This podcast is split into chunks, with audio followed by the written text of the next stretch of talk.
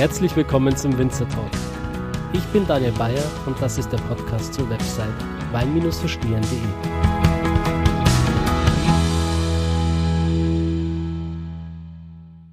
Ja, meine Lieben, herzlich willkommen zu einer neuen Folge des Winzer Talks und heute haben wir hier eine ganz besondere Premiere, denn ich bin heute mit dem Podcast ähm, zum ersten Mal in Italien. Ja, ähm, aber noch ziemlich nördlich in Italien und zwar im wunderschönen Südtirol. Ähm, ich war jetzt schon ein paar Mal dort in der Gegend und ich finde es einfach wunderschön. Ähm, die Landschaft ist atemberaubend. Die Winzer sind super nett, super freundlich und haben wirklich durch die Bank solide, gute Weine. Und äh, mit den Hotels, ähm, ich brauche mal gar nicht anfangen, die sind alle Spitzenklasse, die meisten, die ich hier kennenlernen durfte. Gerade die ähm, ähm, Vinum Hotels, die sich wirklich auch nochmal auf den äh, Wein spezialisiert haben. Es sind 29 verschiedene Hotels, die unter den Vinum Hotels laufen. Und ich habe gerade ja, die besondere Freude, diese Hotels mir anzuschauen und habe mir gedacht, wenn ich schon die Hotels anschaue, dann fahre ich auch zu den Winzern vor Ort. Und ich bin heute beim Josef. Hallo Josef. Hallo Daniel. Josef, äh, vielen herzlichen Dank, dass ich da sein darf. Sehr gerne. Ähm, vielleicht nimmst du die Zuhörer mal kurz mit, holst sie ab, ähm, sagst ihnen, äh, welches Weingut das hier ist und wo wir hier genau sind. Ja, ein Gruß, ein herzlicher Gruß aus von meiner Seite an die Zuhörer. Äh, wir sind hier im Eisacktal, so ziemlich zentral äh, in Südtirol. Und wie ich bewirtschafte da ein kleines Weingut äh, mit meiner Familie, das ich äh, vor vielen Jahren von meinen Eltern übernommen habe. Mhm. Das Weingut Zöllhof? Das Weingut Zöllhof befindet sich in der Gemeinde Feldurns auf einer Seehöhe von 630 äh, Metern, also das Haus. Und von, vom Haus weg gehen da die Weinberge, die Anlage nach oben hin bis ja, circa 700 Meter. Plus äh, wir haben noch eine Pachtfläche weiter oben auf 850 Metern Seehöhe. Mhm. Josef, vielleicht bist du kurz so lieb und stellst dich mal vor, ähm, wie alt bist du, wie bist du zum Wein gekommen, wie war dein Werdegang? Äh, ich bin der älteste von sechs Kindern und deshalb war schon sehr zeitig klar, dass ich das Ganze einmal weiterführen kann, darf, soll, wie auch immer. So mit 14, 15, 16 war das alles eher als mein Traumberuf. Aber ich habe gedacht, okay, füge dich deinem Schicksal und schau, was draus zu machen. Damals war es so, dass wir wie die meisten äh, Tiroler Höfe noch ziemlich auf, auf, Selbstversorgung im Aus waren. Wir hatten damals noch drei Kühe im Stall, einige Schweine, Getreide, äh, von, von allem ein bisschen was, so dass wir eben arbeitsmäßig sehr gut eingedeckt waren das ganze Jahr über.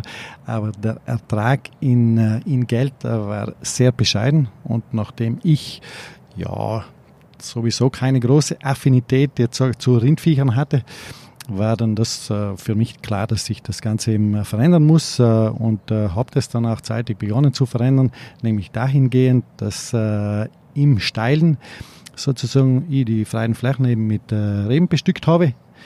Wie gesagt, das, was noch frei war und wo es relativ flach war, eben mit Obstbäumen. Mhm. Welche Reben hast du angepflanzt, welche Sorten? Äh, die Sorten, die äh, im Grunde seit langem, langem schon äh, sozusagen im Eisacktal äh, viel gepflanzt waren. Also das ist ja die wichtigste Sorte des Tals, ist äh, Silvaner vom Image her. Dann haben wir auch, oder hat mein Vater schon stark auf die Sorte Gewürztraminer gesetzt. Des Weiteren haben wir Müller-Thurgau.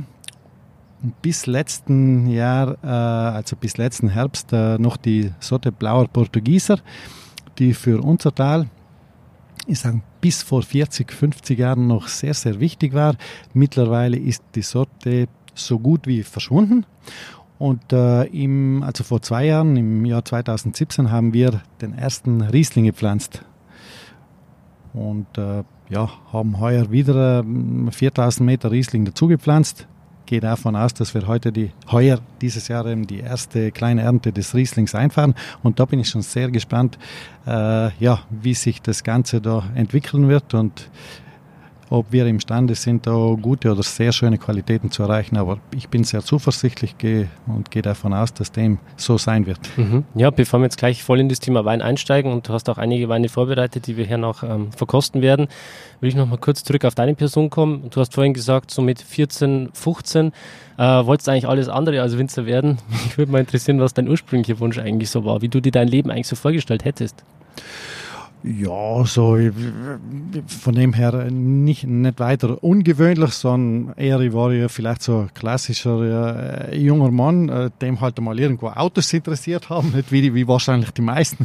Und hätte man gedacht, da irgendwo was mit, mit Autos wäre schon ganz schön. Äh, egal, ob man da irgendwie so eine Karre durch die Gegend äh, gefahren hätte oder eventuell auch als Mechaniker hätte mich gereizt. Aber ja, ich habe hab gesagt, nein, muss irgendwo so doch irgendwo meiner Pflicht nachkommen und das Ganze dann übernehmen. Dann war das eigentlich relativ äh, rasch, rasch entschieden für mich und äh, ja, habe dann gesagt, gut, bleib hier, mache dann eben äh, meine berufliche Ausbildung diesbezüglich und ja, bin halt eben eingestiegen da. Mhm. Und von den anderen Geschwistern wollte keiner? Äh, nein, die nach ihrer Pflichtschule haben die alle einen Beruf erlernt und äh, von ihnen war dann ja keiner sehr interessiert, das Ganze da zu übernehmen oder weiterzuführen. Von dem her hat es da keine Schwierigkeiten gegeben. Mhm. Ähm, vielleicht gehen wir noch mal kurz auf die geografische Lage ein. Wir sind jetzt im Eisacktal, hast du gesagt. Ähm, vielleicht kannst du die Zuhörer mal kurz abholen, was das Eisacktal überhaupt ist und wie das entstanden ist. Äh, ja, das Tal äh, selbst äh, ist relativ schmal. Es geht von, äh, von Brenner bis, bis nach Bozen. Äh, Im Grunde recht viel mehr Platz als äh, für den Eisack. Die Eisenbahnlinie, die Autobahn, aber da, selbst das nicht überall, geht zum Teil ja, parallel, zum Teil aber auch übereinander. Und von dem her ist das Tal relativ schmal. Und an der, äh, ich sage mal, an der Sonnenseite des Tals, also vom Norden kommend Richtung Süden, äh, ist die rechte Talseite ja die, die, die sogenannte Sonnenseite. Und äh, ab äh, geht es dann mit dem Weinbau los. Also wie gesagt, diese rechte äh, Talseite ist bis circa 800, 900 Meter mit Rebstöcken äh, bepflanzt wo es eben möglich ist. Aber es ist dann zum Teil auch sehr viel unproduktive Fläche, vor allem die linke Talseite, äh, Talseite, die eben äh, sehr, sehr stark bewaldet ist und dann erst weiter oben dann, ich sage mal, äh, ja, auf beiden Seiten des Tals breiter wird, äh, zum Teil dann eben die schönen Wiesen eben sind und es geht dann hoch bis äh, auf die Almen, bis äh, auf 2500 Meter circa. Und so geht es dann eben durch. Also oben sehr schön auch zum Wandern. Und wie gesagt, herunten äh, in der Talsohle zum Teil äh, ziemlich Obst auch und die in den Hängen eben Weinbau. Mhm. Ähm, wie seid ihr zum Bio gekommen? Äh, sehr gute und wichtige Frage. Äh, es hat dann bei mir nicht ewig gedauert, bis ich da äh, unseren Betrieb eben mit äh, Apfelbäumen und Rebstöcken eben bepflanzt hatte. Und irgendwann habe ich mir gedacht, wenn das jetzt alles so weitergeht, vielleicht ein bisschen langweilig, gibt es da nicht irgendwas, äh, was irgendwo herausfordernd wäre für mich. Ähm, es war dann so, im Jahre 92 habe ich dann geheiratet und im Sommer 93 war meine Frau hochschwanger vom ersten unserer drei Jungs. Und ich komme eines Abends nach Hause.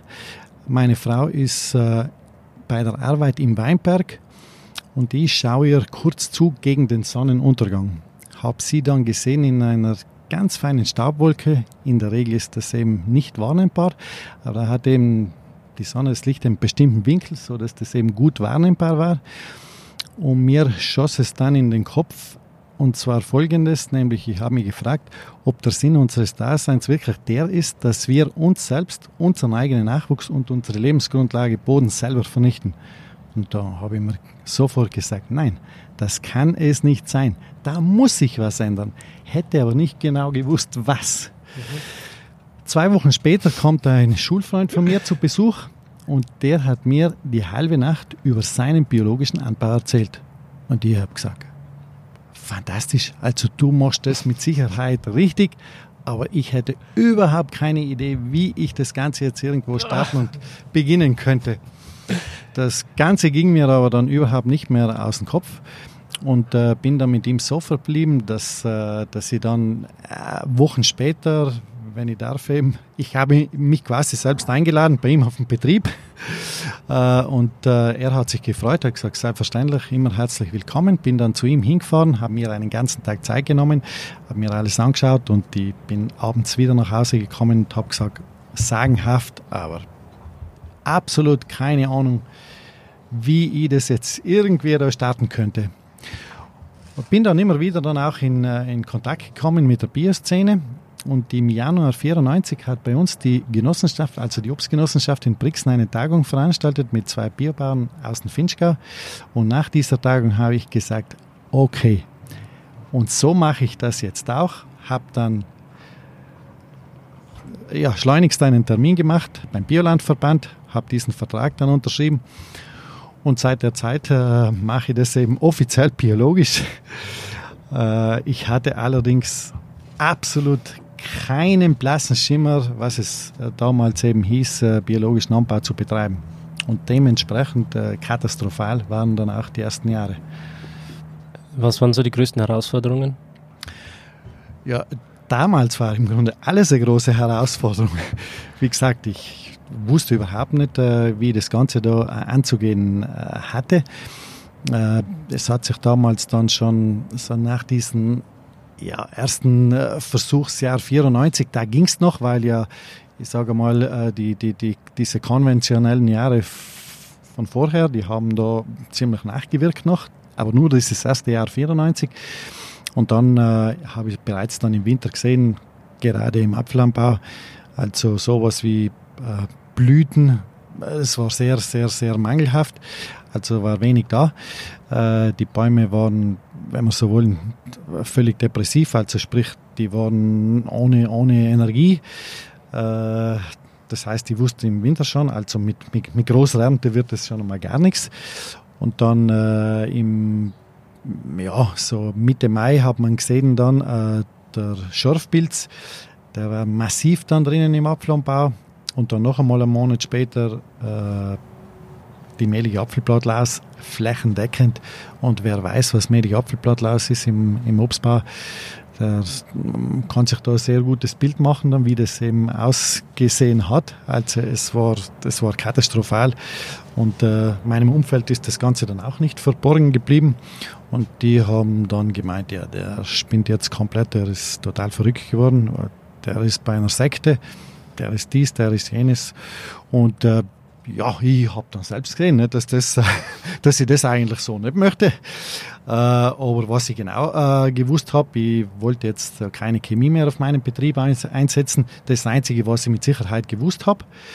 Und äh, dass das letztendlich der biologische Anbau gewissermaßen funktionieren muss, weil es hat ja, ich sage mal, Jahrtausende funktioniert oder vielleicht Jahrmillionen, ohne dass wir den Begriff Bioanbau dafür hatten. Letztendlich ist ja immer mit der Natur gearbeitet worden und ich sage mal seit äh, relativ wenigen Jahrzehnten, wo eben die Landwirtschaft industriemäßig betrieben äh, wurde, eben seit der Zeit, äh, ja, sollte es dann eben mit der Natur oder im Sinne der Natur nicht mehr klappen. Und das ging mir dann auch überhaupt nicht in den Kopf hinein. Mir war allerdings klar und bewusst, dass das große Problem ich selbst bin und nichts anderes. Weder der Boden noch die Pflanze noch irgendwelche anderen äh, Umstände, sondern ich hatte ganz einfach keine Ahnung und deshalb sah es dementsprechend übel aus. Äh, ich habe dann ja zumindest mir mal versucht, einige Grundlagen anzueignen, zumindest wesentlich, äh, Wesentliches. Habe dann äh, in dieser ersten Phase dann gleich mal geschaut, äh, selbst Kompost zu machen und äh, Kompost eben einzubringen, um eben den Boden mit Leben zu impfen, äh, damit eben diese biologische Aktivität des Bodens äh, gleich mal verbessert wird, sagen wir so. Wie genau hast du den Kompost gemacht? Ich habe mir da einen ähm, Mist angeschafft aus einem äh, kleinen, zwar konventionellen Betrieb, aber da, wo ich halt äh, gesehen habe, dass das Ganze doch einigermaßen vernünftig noch betrieben wird, also ohne jetzt äh, industriemäßig, wo relativ äh, hoher Anteil äh, war in diesem äh, Rinder- oder Kuhmist, wo der Strohanteil relativ hoch war. Habe also geschaut, dass ich da halbwegs eine vernünftige Qualität bekommen habe. Habe dann mir einen Kompostwender angeschafft. Äh, habe die nötigen Materialien, was ich dafür gebraucht hat, hat eben mir besorgt auch. Zum Teil haben wir es ja selber da gehabt im Betrieb und habe halt geschaut, einen sogenannten Frisch, äh, Frischkompost zu machen. Also der war dann noch circa sechs bis acht Wochen war dann der soweit. und den habe ich dann ausgebracht. Äh, meist dann äh, in Kombination mit äh, Urgesteinsmehl. Uh, Urgesteinsmehl weil, weil es ja sehr reich an, an Mineralien ist, uh, vor allem eben auch Spurenelementen, uh, die wir ja zu konventionellen Zeiten nicht ansatzweise eingebracht haben, sondern damals hieß die Düngung ja im Wesentlichen Stickstoff, Kali, Phosphor, ab und zu mal Kalk, Magnesium und letztendlich war es das. Und wenn irgendwo mal ein größerer Mangel, Mangel war von einem anderen Nährstoff, dann ist dieser halt eben dann auch gegeben worden, aber wie gesagt, äh, normalerweise diese äh, fünf wichtigsten Mineralien, aber alles andere hat da im Grunde niemanden interessiert. Und deshalb war mir dann logischerweise klar, dass mein Boden definitiv in einem totalen Ungleichgewicht war. Und das als Folge logischerweise dann auch äh, Pflanzen da gestanden sind, die eben nicht irgendwo eine hohe Widerstandsfähigkeit gehabt hätten gegen irgendwelche Krankheiten, Schädlinge oder was auch immer. Und dass das logischerweise dadurch eine hohe äh, äh Folge war, dieser Anfälligkeit, weil eben dieser Gesundheitszustand, wenn wir den, äh, das halt so bezeichnen wollen, eben, eben auch äh, sehr mangelhaft war. Mhm. Und wie lange hat es dann gedauert, bis sich der Boden akklimatisiert hat? Äh, bei mir hat es dann relativ lange gedauert, bis das angefangen hat zu funktionieren. Und zwar, um genau zu sein, bis zum Jahr 2000. Bis dahin äh, habe ich es im Grunde überhaupt nicht in, in, in, den Griff bekommen. Also sechs Jahre ungefähr, oder? Genau, ja. Und erst dann mit dem Produktionsjahr 2000, dann äh, hat es angefangen zu, zu laufen und zu funktionieren, vor allem eben im Weinbau. Seit der Zeit haben wir dann wieder sehr gute, kontinuierliche Erträge mit vernünftigen Qualitäten, weil das war eben, wie gesagt, diese ersten paar Jahre überhaupt nicht der Fall. Also es hat die Quantität gefehlt und es hat auch die Qualität gefehlt. Wie hast du dich dann über Wasser gehalten in den sechs Jahren, wenn du da keinen Wein verkaufen konntest? Äh, damals war es so, dass wir äh, zu jener Zeit den, die Trauben nicht selbst äh, zu Wein verarbeitet haben, sondern wir waren ein Mitglied bei der Genossenschaft in Klausen. Diese Genossenschaft ist äh, 1961 gegründet worden. Mein Vater war einer der Gründungsmitglieder und mit der Gründung der Genossenschaft hat der Weinbau im Eisacktal wieder enormen Aufschwung erfahren. Denn wenn wir zurückgehen, vor 200 Jahren, da standen im Eisacktal äh, ca. 600 Hektar Weinbau. Und aktuell sind wir auf knappe 400 Hektar. Also das heißt, das, das Niveau von äh, 1820 haben wir bei weitem noch nicht erreicht. Mhm. Also haben euch quasi ähm, Genossenschaften damals geholfen, wirklich ja, ähm, das Geld zu verdienen, das man braucht, um im Prinzip dann die Sachen umzusetzen, die ihr euch vorgestellt und gewünscht habt. Genau, durch, durch die Gründung dieser Genossenschaft eben ist äh, sehr viel wieder gepflanzt worden, weil eben damals durch die Reblaus. Die Reblaus hat den Weinbau ja äh, in ganz Europa nahezu zum Erliegen gebracht und genauso im Eisacktal. Und im, Eisacktal hat sich äh, dieser Weinbau extrem langsam regeneriert. Und wie gesagt, da richtig viel Bewegung ist dann durch die Genossenschaft hineingekommen. Da sind dann wieder äh, ziemlich Flächen gepflanzt worden. Und logischerweise um die dann eben dann auch äh, ja, das Einkommen gesichert. Äh, dass man da hat eben hat können auch dann auch irgendwo Investitionen machen und nicht nur Investitionen machen. Zuerst einmal logischerweise ist Familien überlebensfähig geworden da, gerade in steilen Hängen da herunten, äh, wo die Strukturen noch einmal kleiner waren als, als vielleicht weiter oben. Aber die, das, war, das war damals schon sehr, sehr wichtig. Mhm. Du arbeitest komplett mit der Natur. Ähm, wenn man hier bei dir ist, wir sitzen gerade draußen mit wunderschönem Blick runter ins Eisacktal, äh, dann kriegt man ein gutes Gefühl dafür. Ähm, es ist überall Leben, überall blüht, überall sind Insekten und Tiere. Ähm, inwiefern greifst du auf diesen Schatz der Natur für deinen Weinbau zurück? Äh, die Natur grundsätzlich äh, in, oder in der Natur herrschen grundsätzlich immer Vielfalt, sofern eben der Mensch nicht äh, eingreift und das ganze Umfeld äh, komplett stört. Äh, wir, ich mache jetzt, wie gesagt, seit 1994 biologischen Anbau und äh, fühle mich immer noch sozusagen in der Startphase dieses biologischen Landbaus. Äh, ich habe noch vieles zu lernen, habe zwar sehr vieles schon äh, lernen dürfen, ganz klar, aber letztendlich bin ich davon überzeugt, dass die Natur für uns Menschen noch so irrsinnig viel bereithält, wenn wir dazu bereit sind, wenn wir der, der, der Natur auch die, die Möglichkeit bieten, sozusagen aus dem Vollen zu schöpfen und nicht permanent sozusagen reduzierend und hemmend eingreifen. Äh, insofern, wie schon erwähnt, war damals die Kompostwirtschaft äh, sehr wichtig. Äh, für uns war wichtig eben diese, dies, dieser Einsatz von, von Urgesteinsmehlen. Aber es geht dann ja weiter. Ich habe dann beispielsweise im Jahr 2009 äh, meinen ersten biodynamischen Umstellungskurs besucht. Und das war für mich dann wieder ein entscheidender Schritt sozusagen in Richtung Weiterentwicklung.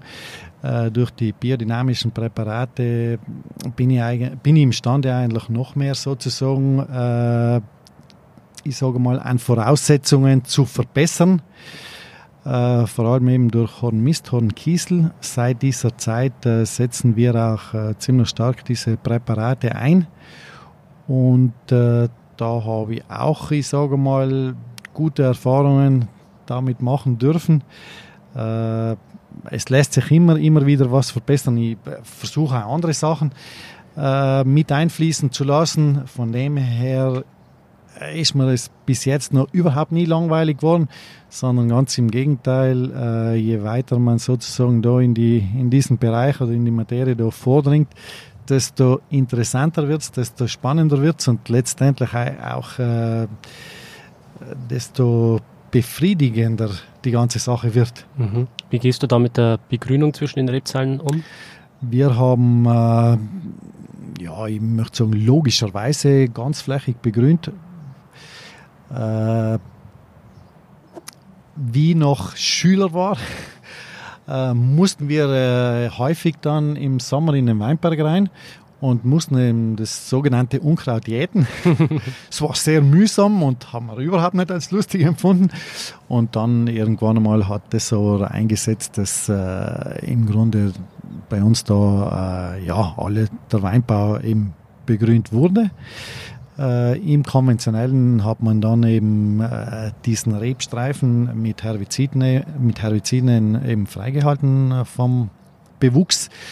Äh, mittlerweile machen das auch immer mehr konventionelle Betriebe, die eben auf äh, Unkrautvertilgungsmittel verzichten, weil man, weil, weil eben immer mehr, äh, ich sage mal, die Sache dann auch, auch bewusst wird, dass äh, ein sogenannter Allesvernichter, eben wie es Glyphosat ist, eben, äh, das durchaus ungünstig auf die, in unserem Fall auf die Weinqualität eben äh, einwirkt. Und äh, das ist dann logischerweise für mich auch sehr, sehr zu begrüßen, dass da eben auch äh, konventionelle dann doch so weit sind und zumindest einmal ist es Unkrautvertilgungsmittel eben weg, weglassen und verbannen aus ihren Weinbergen. Hm. Also findet da schon ein großes Umdenken statt? Es findet ein Umdenken statt. Äh, ja, für mich geht das trotzdem alles ein bisschen langsam. Ich würde mir wünschen, dass das da äh, viel zügiger geht, aber mit, äh, ich sage mal, mit Gewalt geht sowieso nichts. Also letztendlich letztendlich sage ich, entscheidend ist, dass, dass sich das Bewusstsein verändert und äh, wenn sich das Bewusstsein verändert, dann lässt sich alles andere dann sowieso nicht mehr aufhalten. Mhm. Kannst du das nochmal kurz vielleicht ein bisschen genauer erklären, das Bewusstsein verändern? Was fasst du da alles drunter? Äh, ich habe schon den Eindruck, dass es immer mehr Menschen bewusst wird, äh, dass wir letztendlich allgemein gesehen da ja eigentlich ein Himmelfahrtskommando sind. Wir fuhrwerken auf unserem Planeten herum, als ob es da zum Teil eben keinen Morgen gäbe. Äh, wir produzieren beispielsweise da Müll, ich möchte schon fast sagen, eben endlos.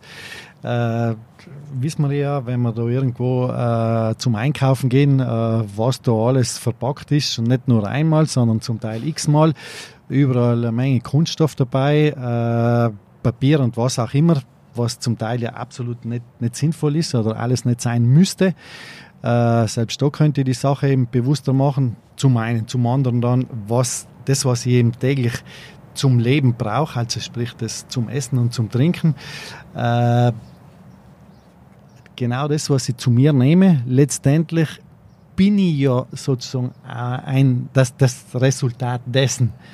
Insofern äh, ist, ist es dann logischerweise naheliegend, dass ich mir auch da meine Gedanken mache, so was will ich jetzt wirklich?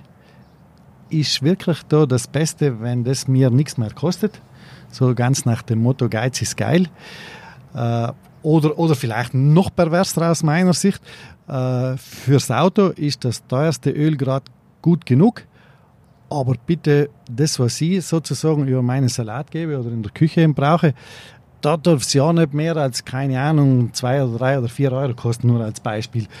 Äh, das kann aus meiner Sicht absolut nicht äh, zukunftsweisend sein. Äh, es tut sich da auch was und das ist ja höchst an der Zeit und ich denke, wenn wir ja auch versuchen zumindest immer mehr in der Richtung äh, unser eigenes Leben zu führen, dass wir der Natur etwas näher kommen und nicht permanent uns weiter entfernen, äh, dann denke ich, haben wir auch dann eine Chance, äh, das Übermorgen noch zu erleben. Und ansonsten wird es kritisch. Wie gesagt, also ich sehe schon, dass, äh, dass, dass es irgendwo, dass es in, in diese Richtung geht, aber natürlich die ganz große Masse, die ist leider immer noch nicht so weit. Mhm. Aber letztendlich es ist es ein Schuss ins eigene Knie. Wie nimmst du hier in Südtirol den Klimawandel wahr? also das versuche ich da, ich sage mal, äh, also da lasse ich mich absolut nicht hysterisch machen. Äh, einen Wandel gibt es und ich muss sagen, Gott sei Dank gibt es den Wandel, weil ein Wandel ist für mich immer Zeichen von Leben. Und wenn ich mir nur äh, weinbaumäßig die letzten 500 Jahre so ein bisschen äh, unter die Lupe nehme, dann muss ich mich fragen, wo, wovon reden wir überhaupt? Weil dort so viele Extreme geben in jeder Hinsicht. Egal, ob das jetzt äh, der Rebenaustrieb dann, ob's da, da waren Jahre dabei, wo es den Rebenaustrieb äh, bereits im Februar gegeben ha hatte, oder äh, wo die, die, die Weinlese schon irgendwo im, im Juli eingesetzt hat, genauso äh, im Hochsommer Schneefall. Also es hat alles gegeben. Und von dem sind wir ja, ich sage mal, von großen Extremen sind wir aus meiner Sicht meilenweit entfernt. Äh, aber logisch, ich verstehe schon. Und, äh, da wird uns irgendwas erzählt, äh, mit dem wird dann immer ein sehr gutes Geschäft gemacht, aber wirklich die, die Schwierigkeiten, die scheinen dann, äh, ich sage mal, relativ wenig zu probieren und die kann man auch nicht vorstellen, äh, dass wir als lebende Wesen, als lebende Geschöpfe sozusagen dafür verantwortlich sind, dass wir irgendwo nur durch unser Ausatmen, dass wir da sozusagen den Planeten schädigen. Also ist für mich, na, hm. totaler Wahnsinn. Also ich mit meinem Hausverstand bin da äh, nicht, nicht in der Lage, da irgendwas Vernünftiges da rauszuziehen. Aber wie gesagt, andere Sachen sind ja da, wo wir den Planeten wirklich schädigen und wo jeder von uns sozusagen die Möglichkeit hätte, was zu verbessern. Das interessiert da anscheinend nicht so stark. Ja, der Klimawandel ist ja auch eine Chance, ähm, ein gewisses Stück weit. Wenn ich mir anschaue, was in Deutschland zum Beispiel äh, im Rheingau ähm, los ist, ich habe mich da mit Wilhelm Weil drüber unterhalten, es werden mittlerweile Lagen reif, die früher nicht reif geworden sind, die heutzutage als große Lage gelten. Oder wenn man sich anschaut, was in Südengland unten abgeht, dass die mittlerweile auch Schaumwein produzieren können, mhm. kann man das Ganze auch als Chance eigentlich sehen. Ja, ja, das als Chance auf alle Fälle nicht. Aber wenn ich jetzt da wieder mir anschaue, zum Beispiel das Eisertal, nicht? ich gehe da vielleicht ein bisschen aufmerksamer durch oder beziehungsweise nicht nur durchgehen, also muss dann schon ziemlich genauer hinschauen zum Teil dann sehe ich so alte Weinberganlagen. Also da, da ist mittlerweile ist es äh, Buschwald, nicht? Also es ist unproduktive Fläche. Aber wenn ich mir das unter die Lupe nehme, äh, wie, wie weit dort zum Teil eben der Weinberg hochging, also es ist nicht so, dass jetzt irgendwo auf, auf 850 oder 900 Metern, sagen wir, dass jetzt, jetzt da äh, Reben stehen, zum Teil, da wo es noch nie einen Weinbau gegeben hat. Nein, das hat es alles schon gegeben. Also wie gesagt, von dem her sehe ich das relativ entspannt. Wenn da was Gutes ist, dann äh, ist für mich das Gute, wenn da wieder äh, dadurch eben Leute zum Nachdenken angeregt werden und sich bewusst machen, was man mit unserem Planeten generell aufführen. Dafür schon, da muss ich sagen, dann super. Aber ich sehe mich jetzt da nicht irgendwie als, als Umweltzünder oder Umweltverschmutzer, weil ich sozusagen da ja, Sauerstoff einatme und CO2 ausatme. Also meine Pflanzen, die sind sehr dankbar. Die freuen sich. Die sind sehr dankbar, wenn sie da CO2 bekommen. Ja. Ja, ich glaube, man, man darf das auch nicht aufs CO2 runter reduzieren. Wie du schon sagst, da gibt es ganz andere Probleme, die wir haben. Absolut. es, gibt, es gibt gigantische Probleme. Also davon, das braucht man nicht in Abrede stellen. Nee, also wenn man sich allein die Weltmeere anschaut, wie die genau, mit genau. Kunststoff und alles so Mögliche ver vermüllt sind, das ist ja, ja Katastrophe, genau. egal wo man hinschaut. Ja. Also, mhm. Auf unserem Planeten läuft einfach gewaltig was schief. Genau. Und das kann man nicht einfach bloß aufs CO2 reduzieren. So ist es ja, absolut. Also das sehe ich genauso. Und deshalb, äh, eben mir ist das, wie gesagt, damals 94 bewusst worden. Oder 93 schon. Was mache ich da überhaupt? Und ich habe äh, eben, wie die Entscheidung getroffen habe, logisch, dann rede ich ja mit dem einen und dem anderen. Und eben, man hat mir da ja logischerweise durch die Bank abgeraten, sowas eben zu machen. Nein, das geht nicht und du kannst nicht. Und äh, du musst, du musst warten, du bist viel zu früh, man muss warten, da bis irgendwelche Voraussetzungen geschaffen sein und bla bla bla. Mhm. Und ich habe gesagt, na, ich habe das jetzt erkannt, ich muss zwingend handeln, weil ich will die Welt verändern. Und zwar meine eigene Welt hier auf meinem Betrieb. Mhm. Und diese meine Welt kann nur ich verändern und die verändert für mich niemand anders. Ja, und da kann jeder für sich selbst irgendwas tun, ja. Ich habe mir auch diese Frage gestellt, was kann ich eigentlich tun? Ich fahre ja sehr viel rum, ich bin bei den Winzern und höre mir das an und dann bin ich mal ganz geflasht und begeistert darüber, was die Winzer alles tun, um den Planeten einfach ein Stück weit besser zu machen. Und ich habe mir dann auch irgendwann die Frage gestellt, ja Daniel, was tust du eigentlich, gell?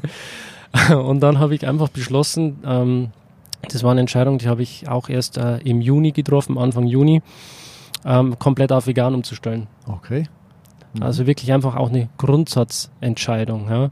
Ähm, gerade aus den genannten Gründen auch, weil jeder für sich einfach auch was tun kann, um den Planeten besser zu machen. Und ich finde einfach, dass der Veganismus, also die pflanzliche, vollwertige Kost, da äh, ein wichtiger Schritt ist und auch ein guter Schritt, wenn man dazu bereit ist, klar. Genau. Ja. Mhm finde ich, find ich sehr gut, eben, dass du dir da auch deine Gedanken gemacht hast und, und irgendwo auch Schritte gesetzt hast. Äh, letztendlich, äh, ich sage mal, der Gedanke ist ja die Voraussetzung. Ja. Ich meine, zuerst muss einem was bewusst werden, weil ansonsten kann ich sowieso, ich kann absolut nichts machen, wenn mir irgendwo eine Sache oder eine Thematik oder eine Problematik nicht bewusst ist. Ne? Das ist logisch.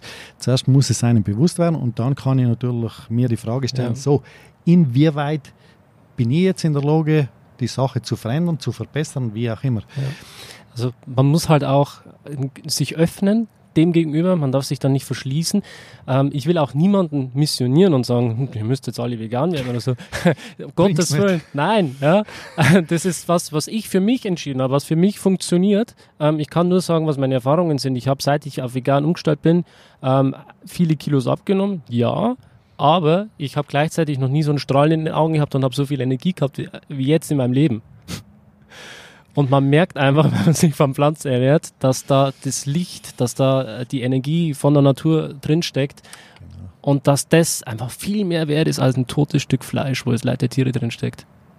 So ist es. Meiner Meinung nach. Jo, damit mit der Information kann jeder machen, was er will. ich würde sagen, wir probieren jetzt mal den ersten Wein, oder? Wunderbar, ja, dann sage ich, wir äh, gehen oder beginnen jetzt mit dem Silvaner. Das ist jetzt Silvaner 2018. Dankeschön. Bitteschön. Dieser Silvaner ist, hat eine Spontanvergärung hinter sich wie wir im Grunde ja seit 2012 alles spontan vergären. Äh, der Grund ist der, dass ich sage, äh, Hefen gibt es in der Traube, gibt es im Keller. Also wir so solido irgendwo äh, eine gezüchtete Hefe zusetzen, wenn das die Natur auch in der Lage ist zu machen. Letztendlich möchte ich so wenig als möglich manipulierend eingreifen und möchte einfach möglichst der Natur, ich sage mal, die Möglichkeit geben, äh, sich zu entfalten. Äh, es ist logischerweise, läuft es nicht immer, nicht immer so beim, bei der Spontanvergärung, wie man sich das vielleicht vorstellt.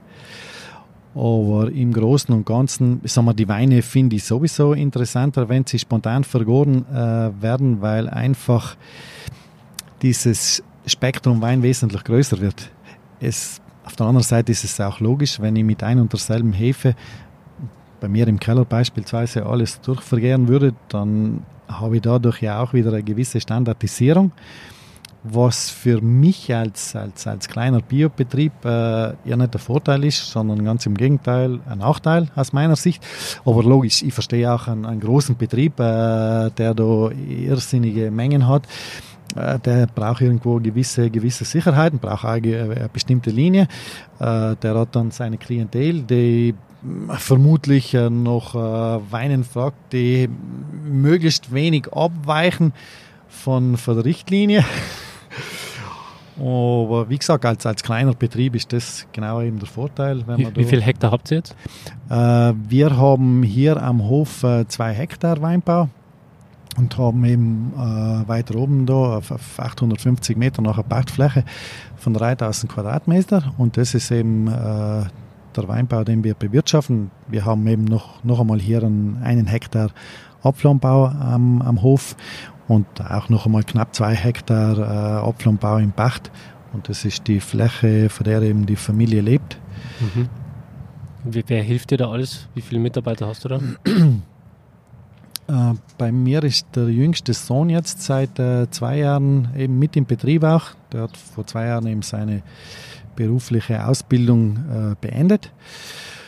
Was aber nicht heißt, dass er jetzt ausschließlich hier ist. Der ist dann schon doch noch ein bisschen unterwegs auch. Also er war dann, ja, er war in mehreren äh, Weinbaubetrieben, biologischen und biodynamischen in Deutschland, hat dort äh, praktiziert. Das war extrem wichtig, weil äh, leider ja, äh, in der Schule der biologische Anbau zumindest äh, bis vor zwei Jahren äh, im Grunde keine Rolle gespielt hat und das finde ich sehr schade. Äh, deshalb war es für ihn äh, extrem wichtig, da in, in, auf gute Betriebe zu gehen, eben, wie gesagt, in unserem Fall eben nach, Deutsch, nach Deutschland, wo er extrem viel gelernt hat. Das war, das war irrsinnig wichtig für ihn. War bei Florian Lauer, oder? Nein, er war beispielsweise beim Andreas Schumann, Odinstal in der Pfalz. Er war in Rheinhessen. Ja, ich würde sagen, dann probieren wir einfach mal deinen äh, Wein, oder? Zum Wohl. Okay. Daniel, Prost. Prost. Schöne Zitrusfrüchte in der Nase, zitrisch, leichte Kräuter mit dabei. Der ist jetzt auf alle Fälle jung, aber die, äh, 2017 haben wir einfach ein Katastrophenjahr gehabt durch, äh, durch den Frost.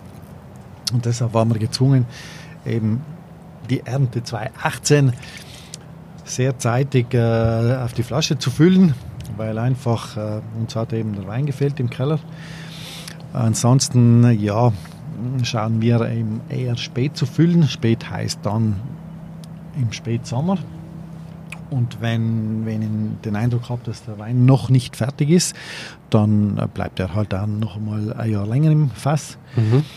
Äh, ich schaue, wenn es irgendwie geht, den Wein eben einfach seinen Reife, die Zeit für den Reifeprozess zu lassen. Wie gesagt, also mit der 2018-Rente war das eben leider nicht der Fall. Wir mussten füllen, aber für die Weine war es definitiv zu früh. Mhm. Und beim einzigen Silvaner, wo ich sagen muss, okay, der war annähernd, der war annähernd äh, reif zum Füllen. Aber bei den anderen beiden jetzt da zum Beispiel äh, beim Gewürztraminer oder beim weißen Cuvée, das wir jetzt da auch im Anschluss, äh, im Anschluss eben verkosten, äh, da, es war definitiv, ja, schon fast eine Vergewaltigung. Aber ich, ich glaube, dass dieser Silvan ein Riesenpotenzial hat. Also gerade das, was ich da jetzt im Glas habe, ich glaube, das macht in fünf, sechs Jahren richtig, richtig Spaß. Ich sehe das auch so, nicht? Sommer, äh, wenn ich jetzt dann, äh, ich sage mal, ein paar Jahre auf die Seite gebe, kann man auch vorstellen, dass sich der gut entwickeln müsste. Äh, bei dem war es jetzt so, da waren 50 Prozent im Edelstahltank und 50 Prozent im Holzfass. Äh, Welchem Holzfass? Im Eichen, Eichen im, äh, in Tonneau, also haben wir zwei Tonneaus gehabt mit äh, Eiche. Ja. Und äh, das ist auch dann die Richtung, äh, die wir jetzt künftig einschlagen werden. Also jetzt ist 2019, Ernte 2019 ist geplant, dass doch das der Sohnemann da weitestgehend in die Hand nimmt und äh, dass der dann sein, sein Wissen da sozusagen, das er mitgebracht hat aus diesen Betrieben, äh, da eben zur Anwendung bringt. Das ist wahrscheinlich wahnsinnig motiviert, oder? Er ist sehr, sehr motiviert, ja. Er hat mir äh, im letzten Jahr schon da, ich sage mal, hat er mir unterwiesen, wie er da beim Kai Schätzle war in Rheinhessen. Und da musste ich, äh, ja, wir waren mittendrin auch in Rand, dann äh, hat er mich angerufen und hat gesagt, er muss unbedingt äh, ein paar größere Kunststoffkisten organisieren und, äh, und ein bisschen Trockeneis. Und ich habe das dann äh, sehr, sehr äh, un ungern gemacht und habe gesagt, nee, kann man nicht warten, bis du dann im nächsten Jahr hier bist und das alles dann äh, sozusagen selbst in die Hand nimmst. Nein, das ist zu wichtig und zu interessant. Also dann habe ich halt irgendwo geschaut, da zwei, drei größere Kisten zu organisieren und eben dieses Trockeneis. Äh, wir haben dann eben gelesen, eben diesen Silvaner haben dann abends dann, äh, wie wir die Sache in den Keller gebracht haben, äh, diese zwei, drei Großkisten genommen, habe da am Boden da ein bisschen Trockeneis ausgestreut, habe dann diese, weil wir ernten ja logischerweise hier im Hang alles von Hand, äh, habe diese kleinen äh, Kisten dann in die größere hineingeschüttet. Und wie die voll waren, habe ich mir dann die Stiefel angezogen und bin dann hineingestiegen, habe das äh, ziemlich festgetreten, da, bis eben der Saft gekommen ist. Das war ungefähr fünf Minuten pro Kiste habe dann ein bisschen Schwefel drüber gegeben und noch einmal Trockeneis und damit Folie abgedeckt und habe das da so 24 Stunden so stehen lassen. Und äh, wie dann eben am nächsten Abend da diese Folie abgenommen habe, war ich total perplex. Also da ist mir ein Duft entgegengekommen, äh, wie ich das bis dato nicht erlebt habe und habe gesagt, wenn das also wenn dieser Wein so wird, wie er jetzt eben verspricht zu werden, dann hat sich diese kleine Maßnahme auf alle Fälle gelohnt, jetzt schon. Absoluter Gamechanger, oder? Absolut. Wahnsinn. Und äh, nein, ich denke, wir werden da äh, dieses Jahr eben da verstärkt in diese Richtung arbeiten. Und ich denke, da ist auch äh, extrem viel los. Gerade eben kellertechnisch bin ich doch äh, ja, ich sage mal, äh, im genau genommen nicht ausgebildet und ich habe das eben da ganz klassisch begonnen und habe halt, äh, ja, zumindest Kleinigkeiten geändert, aber jetzt nichts Großes. Aber von daher denke ich jetzt eben, dass der Sohnemann da größere Veränderungen machen wird. Und ich denke mal, da ist äh, auch sehr viel Potenzial und man ist, im, man ist da bei weitem äh, noch nicht so weit, dass man sagen kann, okay, wir haben da jetzt schon relativ vieles genutzt, was die Natur eben imstande ist zu bieten, sondern eben auch diesbezüglich liegt doch noch sehr vieles brach und äh, wartet nur darauf, eben von uns entdeckt und genutzt zu werden. Absolut, ja. Ja, gehen wir zum nächsten, oder? Okay. Wo lag jetzt der Silvaner preislich? Äh, wir verkaufen diesen Wein ab Hof hier für 14 Euro. Mhm. Also was den Preis betrifft, sage ich mal, sind wir äh, irgendwo, äh, haben wir das Niveau, was, was da im Grunde die meisten anderen auch haben. Also wir sind jetzt da nicht höher, weil wir äh, biologisch arbeiten. Das Preisniveau ist da ganz allgemein nicht unbedingt tief. Bei uns in, in Südtirol äh, auf der anderen Seite sage ich, okay, muss, muss irgendwo den Preis haben, äh, dass, ich, dass ich eben leben kann vom mhm. Ganzen. Möchte aber auch eben andererseits, äh, sage sag ich mal, jeden Interessierten dann die Möglichkeit äh, bieten, äh, den Wein zu kaufen, äh, ohne dass er jetzt hier, ich sage mal, Großverdiener sein muss. Weil das okay, ist natürlich immer gut, wenn ich meine, meine Wertschöpfung steigern kann, das ist, das ist schon klar. Nicht? Auf der anderen Seite versuche ich das doch irgendwo in ein bisschen vernünftigen und natürlichen Rahmen dann auch zu sehen. es sollte, wie gesagt, es sollte, sollte für, für jeden einfachen Interessierten dann auch machbar sein, da sich einmal die eine oder andere Flasche zu holen. Kann man sich die Weine in Deutschland auch bestellen irgendwo? Oder? Äh, wir haben einen kleinen Händler in München bis dato, aber mehr nicht. Welcher ist das? Äh, das ist äh, Weingut vom Herrn Wenzel. Aha. Und wie schaut es in Österreich aus? In Österreich haben wir mit, in Oberösterreich, in Linz eben, mit dem, mit dem Herrn Voller, äh, wo wir ein bisschen was machen. Äh, mit denen habe ich auch sehr gute Erfahrungen gemacht und von dem muss ich sagen, na, ist schon, schon schön. Mhm. Ja, also, und ansonsten wir, jetzt, wir, wir, müssen jetzt schauen, dass wir die Menge da, also wir haben jetzt zurzeit ja relativ äh, viel Jung, äh, zum Teil eben noch nicht in Produktion, beziehungsweise ja, wir die, die vorne, was wir da sehen, äh, wo wir heuer oder dieses Jahr eben die erste kleine Ernte einfahren. Äh, aber dann jetzt in den nächsten Jahren, denke ich, wird es, weil äh, wir haben jetzt zwar heuer eine größere Anlage erneuert, aber jetzt sind wir doch auf einem Punkt, wo ich äh, sagen kann, gut, jetzt für die nächsten Jahre sind jetzt keine Rodungen mehr geplant. Also schauen wir jetzt das, weil jetzt haben wir, haben wir eigentlich die Anlagen so, wie wir uns das äh, im Großen und Ganzen vorstellen.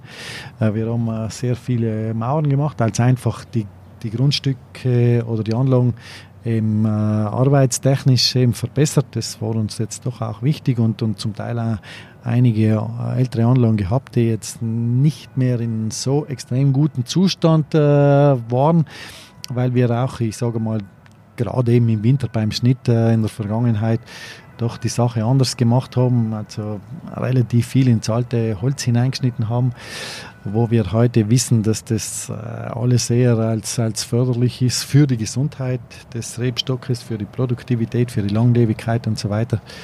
Deshalb äh, ja, machen wir das jetzt eben auch anders, eben praktizieren diesen sogenannten wundarmen Rebschnitt und wenn ich das natürlich vom Startweg so mache, denke ich, äh, habe ich wieder ganz andere Voraussetzungen geschaffen, dass so eine Anlage wesentlich älter wird.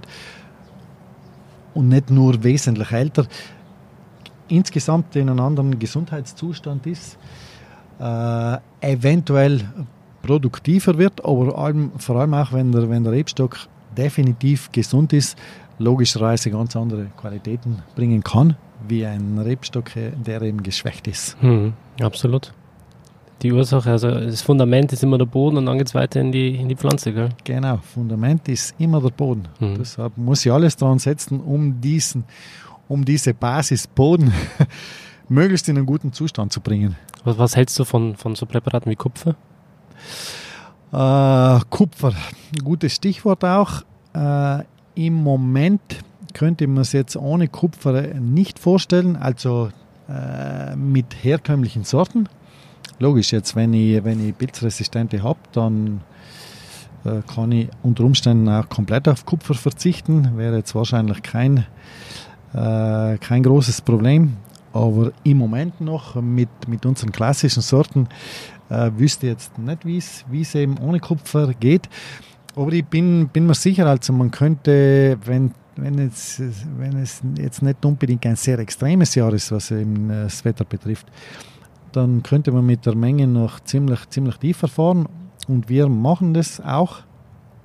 Wir brauchen ganz selten unsere drei Kilogramm, die wir ja äh, einsetzen dürfen pro Hektar und Jahr. Äh, wir so im Schnitt sind wir zwischen anderthalb und, und zwei Kilogramm Kupfer pro Hektar und Jahr.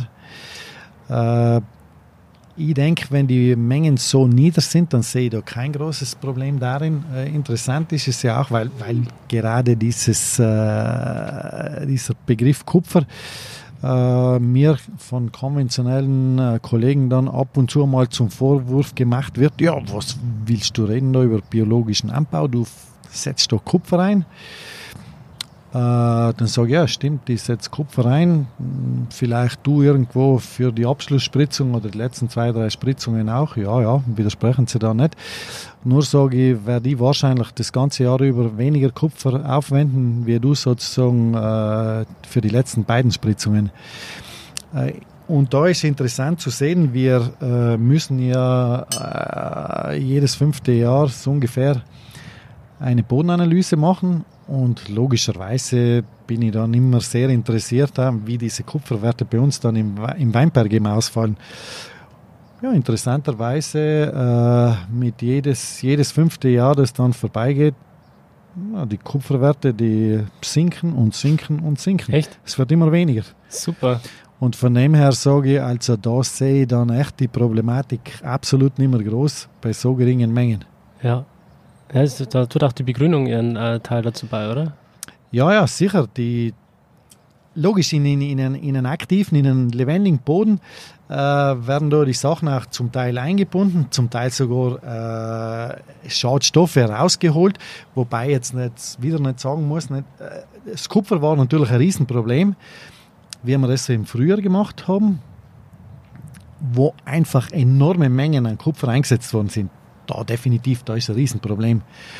Aber wenn ich sehe, wie das jetzt da sukzessive nach unten geht, äh, der, der, Wert, also dann muss ich sagen, sehe ich definitiv das jetzt nicht, nicht als großes Problem. Mhm. Kann, ich, kann ich damit äh, eigentlich relativ gut leben.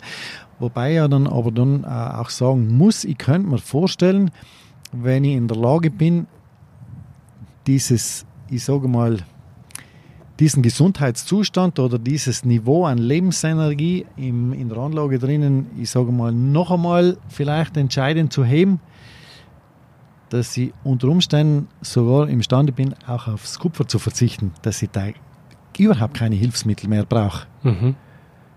Vielleicht ist das auch dann eine Frage des Bewusstseins, wenn ich bewusstseinsmäßig dann so weit bin, dass ich einfach, dass ich in der Lage bin zu sagen, so, und das läuft jetzt absolut gesund, weil ich das so, ich sage, jeder von uns ist ja Schöpfer, nicht? Wir, wir sind Teil der Natur und, äh, und natürlich äh, um extrem viel Macht, wenn uns das bewusst ist und wenn uns das nicht bewusst ist, dann haben wir wahrscheinlich überhaupt keine. Ja, einfach aber, mit dem richtigen Mindset reingehen, also genau, die richtigen Gedanken genau, holen. Genau, genau. Ich weiß schon, was du meinst. Ich bin, ich bin bei dir.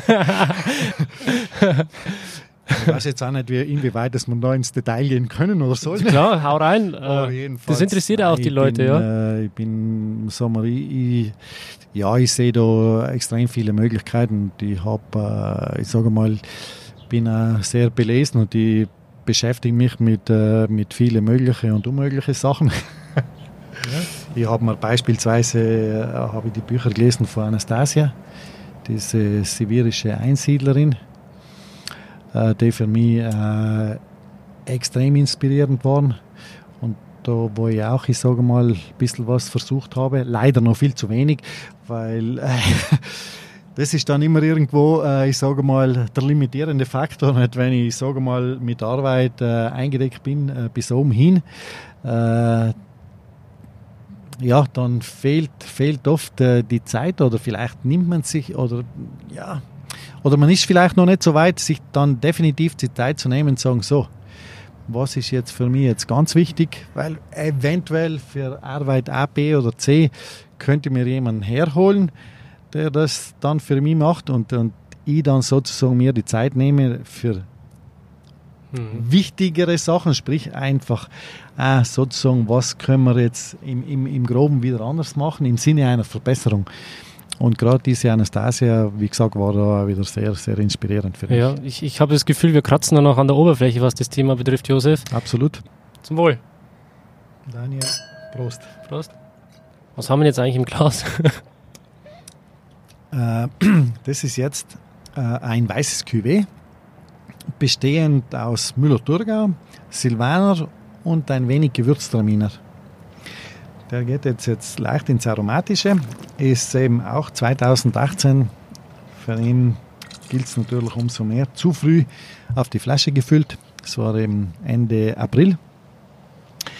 Äh, da haben wir äh, geschaut, eben die, äh, die Hefe in Schwebe zu halten, haben eben einmal wöchentlich die Hefe eben im Tank eben aufgerührt.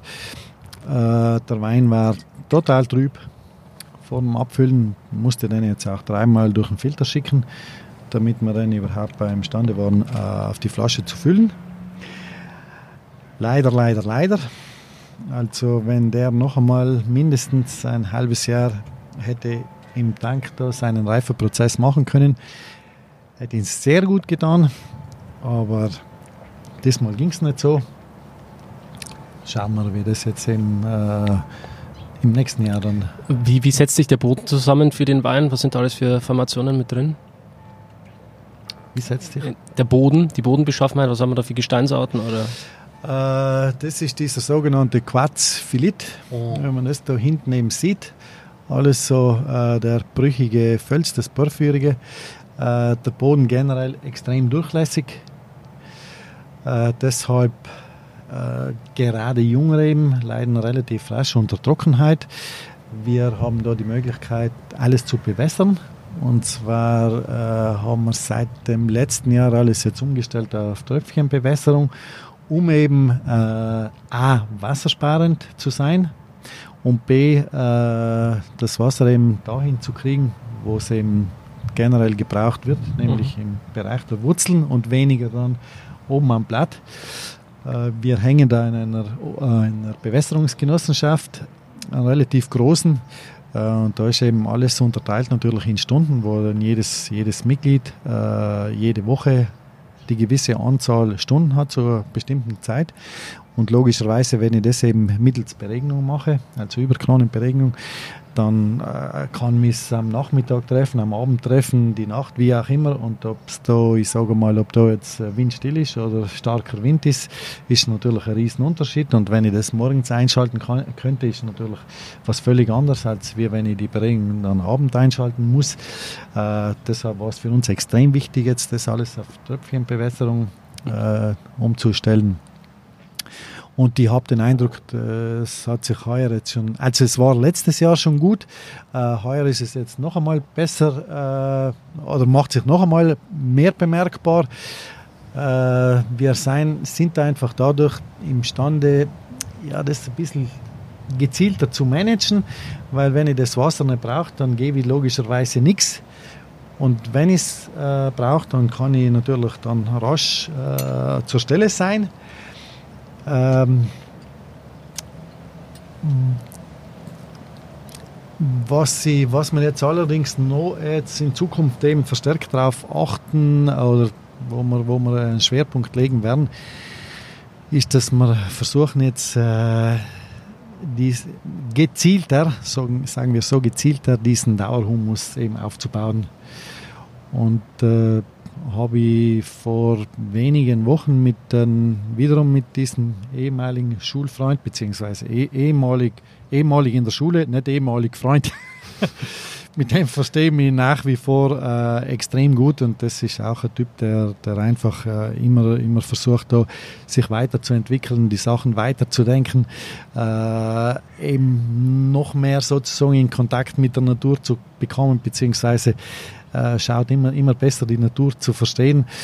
Und ähm, ja, mit dem habe ich, hab ich jetzt gerade vor zwei Wochen war ich mit dem auf Treibmann einen ganzen Tag unterwegs und haben wir über, über Gott und die Welt geplaudert und sind zum Teil da ziemlich tief hineingestiegen. und äh, da ist mir eben dieses Thema Dauerhumus, der ja definitiv wichtig ist, noch einmal richtig bewusst worden und da werden wir jetzt auch in, in Zukunft schauen, die Sache zu verändern im Sinne, im Sinne, im Sinne einer Verbesserung. Mhm. Super. Ja. Also mir schmeckt der Wein, der Cuvée, ausgesprochen gut. Ich finde, man schmeckt hier wirklich gutes Terroir aus, die Herkunft. Das ist äh, kein Wein, der irgendwie von der, von der Frucht lebt oder so, sondern wirklich ähm, die Herkunft widerspiegelt, sein Boden, das Eisacktal hier. Und wer mal wissen will, wie das Eisacktal schmeckt, der holt sich am besten den Wein. Da kann ich dir jetzt nicht widersprechen. das Terroir ist natürlich was extrem Wichtiges. Und äh, ich habe festgestellt, bereits im Jahr 2009, also ich habe im Frühjahr 2009 meinen ersten biodynamischen Umstellungskurs besucht und habe dann sofort begonnen mit dem Einsatz der biodynamischen Präparate. Und ich war sehr überrascht und erstaunt, dass ich bereits in diesem Jahrgang 2009, da hat sich schon was verändert. Gerade bei der Sorte Gewürztraminer, das ist das Typische unserer Böden, einfach schon verstärkt und besser zur Geltung gekommen. Und deshalb äh, habe ich gesagt, also ich hätte es nicht erwartet. Wir, in, nach dem ersten Produktionsjahr schon. Äh, es hat sich aber eben fortgesetzt und durchgezogen. Und äh, wie gesagt, da lässt sich noch sehr viel verbessern. Äh, auch wenn ich, wenn ich, auch wenn ich sozusagen die, die Reben anschaue oder, oder irgendwo den, den Habitus der Rebe, das ist nicht mehr dasselbe wie von vor zehn Jahren. Irgendwie. Äh, die haben sich aber dann trotzdem schnell angepasst, gell, die Reben, wenn man sagt. Ja. Das ist eigentlich keine lange Zeit, so zehn Jahre. Na. Komplett zurück zur Natur, raus aus dem, was damals gemacht wurde mit den Reben, mit dem Boden? Ja, die, die Sachen zum Teil gehen ja sehr, sehr rasch. Also äh, meist ist es ja so, dass wir sozusagen, äh, wir eine Zeit lang brauchen. Aber in der Natur können gewisse, gewisse Dinge sehr, sehr zügig vollzogen werden. Als Beispiel äh, in diesem ersten Umstellungsjahr, also wo wir das erste Jahr biologischen ähm, Landbau betrieben haben, im 94, hat sich dann auch die Frage gestellt, so was machen wir jetzt mit unseren Kartoffeln nicht? Weil wir haben ja für, für die Eigenproduktion äh, oder für den eigenen Bedarf haben wir ja immer, hatten wir immer unsere eigenen Kartoffeln. Und zu konventionellen Zeiten haben wir halt zwangsläufig dieses Gift einsetzen müssen, um eben diesen Kartoffelkäfer einigermaßen in Schach zu halten. Und das waren dann jedes Jahr dann ein paar, paar Spritzungen mit alles sehr als harmlosen Dingen. Und klarerweise, dann mit 94 ging das nicht mehr und, und wollte es ja logischerweise auch nicht mehr. Und in, einen, in einem der Bücher, die ich da als erstes gelesen habe, ist eben drinnen gestanden, dass es beispielsweise bei der Kartoffel eben äh, sehr viel besser ist, wenn ich da anstatt Mist eben Kompost gebe und statt den Boden eben wende, den Boden nur lockere. Und dann habe ich gesagt, gut, das ist, lässt sich relativ leicht machen. Also Kompost brauche ich dann sowieso für, für meine äh, Weinberge und für die Obstanlagen. Und dann, äh, wenn man da irgendwo diese relativ kleine Fläche, die wir haben für unser eigenes, fürs, fürs eigene Gemüse und, und, und die Kartoffeln, dann machen wir das gleich mit.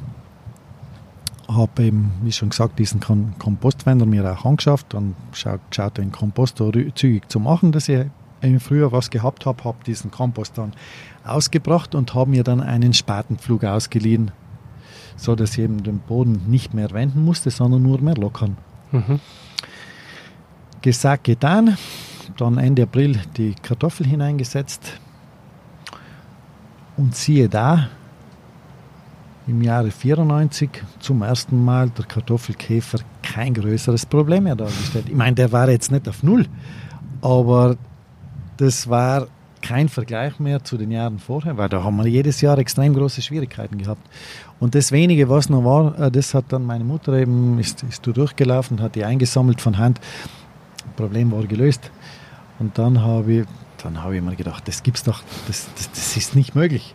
Von, von einem aufs andere Jahr. Ich habe nur, ich sage mal, die Voraussetzungen etwas geändert war dann ja letztendlich nicht so wenig, nicht? aber, aber in, in, im Tun war es ja auch jetzt nicht, nicht so was Großes. Nicht? Anstatt Mistkompost zu geben, man, okay, muss, muss man halt diesen Kompost organisieren. Äh, egal, ob ich den jetzt selbst produziere oder, oder ob ich den als fertigen Kompost schon kaufe, die Möglichkeit habe ich dann auch. Und anstatt den Boden einfach zu wenden, nur lockern.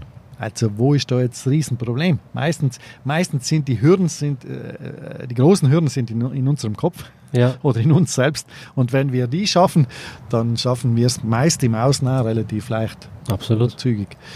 Und da habe ich mir auch gesagt, ja, ist das möglich? Ist das möglich? Es ist du, möglich. Letztendlich, du äh, ja, veränderst diese Stellschraube relativ, relativ wenig oder leicht und hast schon so einen riesen Unterschied dann, äh, im, im, Ergebnis. Mhm.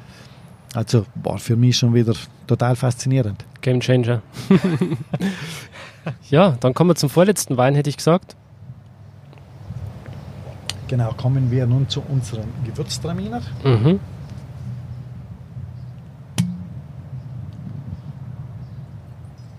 Okay. Bitte schön.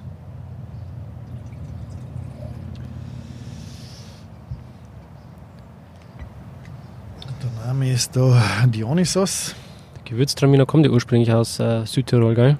Also ja, die äh, Traminer behaupten ja, dass eben Tramin an der Weinstraße die Heimat des Gewürztraminers ist. Aber die Elsässer behaupten sie anscheinend auch. ich weiß es jetzt nicht. Aber jedenfalls äh, ist, es, ist es eine Sorte, die für, fürs Eisacktal sehr wichtig ist. Äh, vor allem jetzt eben fürs, fürs Unterland. Äh, Im Eisacktal ist auch nicht gerade wenig. Äh, und der Unterschied ist aber ziemlich, ziemlich groß zu einem, zu einem Gewürztraminer jetzt im Südtiroler Unterland.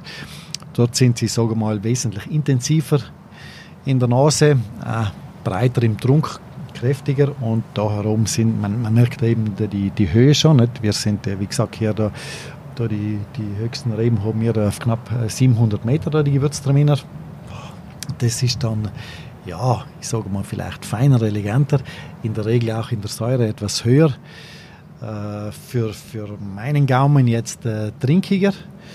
Und äh, gerade, ich sage mal, die Sorte ist äh, für einen Südländer äh, anscheinend sehr attraktiv. Mhm. Also vom Italiener werden, äh, wird die Sorte Gewürztraminer sehr gut und gerne genommen.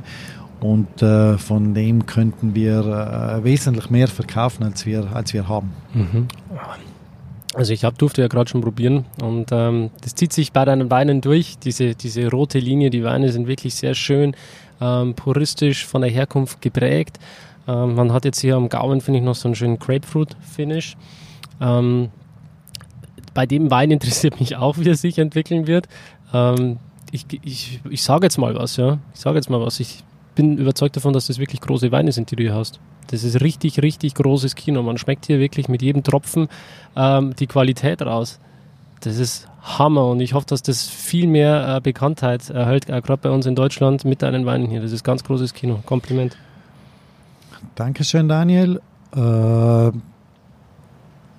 ja, wie schon gesagt, also wir versuchen das eben so gut wir das eben hinkriegen und die, auch auf die Gefahr hin, dass ich mich wiederhole. Äh, wie gesagt, das ist alles Startphase. Wahnsinn, Wahnsinn. Bin gespannt, was der Sohn dann mal draus macht, wo das Weingut in 30 Jahren steht. Ja, ja, die Zukunft wird es weisen. Ich werde es weiter verfolgen. ja, dann würde ich sagen, gehen wir gleich zum letzten Wein, dann machen wir den Sack langsam zu. Okay. Sind schon über eine Stunde. Also das ist ähm, der einzige rote, den wir bis jetzt hatten. Danke. Äh, das ist der blaue Portugieser, Jahrgang 2016. Mhm. Der war jetzt äh, anderthalb Jahre im Barrique. Mhm. Äh, der ist gelesen worden eben mit, mit Silvaner, ein bisschen größeren Prozentsatz Silvaner. Äh, den habe ich so zum ersten Mal vinifiziert. Früher war es so, dass, wir, äh, dass man da zum Portugieser immer einen anderen Weißwein dazugegeben hat, und zwar die Sorte Platerle. Dadurch ist er eben fruchtiger geworden. Weniger, ich sage mal, der, der, der blaue Portugieser hat irgendwo diese, diese animalischen Noten, ja. dieses Rustikale, äh, das mir dann auch nie so gut gefallen hat. Ich habe dann ja immer, ich sage mal, reinsortig gemacht, äh, war aber nie glücklich damit und habe auch jedes Jahr ein bisschen was ausprobiert. Und eben beim 2016er habe ich das eben zum ersten Mal da mit dem größeren Teil Silvaner gemacht. Ja, man, man, sieht auch schon, äh, so rein optisch, dass der jetzt nicht so kräftig ist in der Farbe, wie er ansonsten immer einsortig ist. Und auch im Trunk her geht äh, eher in die, in die Richtung, äh, ich sage mal vom Charakter her äh, Rosé. Man merkt natürlich die Frucht vom Silvaner, äh, die sich da, ich sage mal, sehr deutlich zeigt. Die Tannine äh, sind ziemlich im Hintergrund und wir trinken diesen Wein dann auch immer relativ gut gekühlt. Vor allem jetzt, wenn wir abends da draußen sitzen, äh, finde ich, ist die Sache ziemlich trinkig. Also, wenn wir da zu zweit oder zu dritt sind, dann braucht man im Grunde nicht ewig, bis so eine Flasche da leer ist. Mhm. Solche Weine braucht man im Sortiment, ganz klar. Ja, ja, ganz genau. Aber wie gesagt, jetzt, wir haben im letzten Herbst dann äh, alles gerodet. Jetzt haben wir leider nichts mehr. also der letzte Jahrgang, der 2018er, der ist noch im Keller, wird äh, mit größter Wahrscheinlichkeit dann im Laufe des nächsten Sommers dann auf die Flasche gefüllt. Dann haben wir diesbezüglich nichts mehr. Äh, wenn jetzt mein Sohnemann äh, morgen oder übermorgen dann wieder Lust hat einen roten, dann steht es ihm natürlich frei, was zu pflanzen. Ich denke, dann würde eher, wie es im Moment aussieht, eher so in die Richtung Blauburgunder gehen oder sowas. Äh, ich denke mit Sicherheit nicht mehr blauen Portugieser. genau. Ja.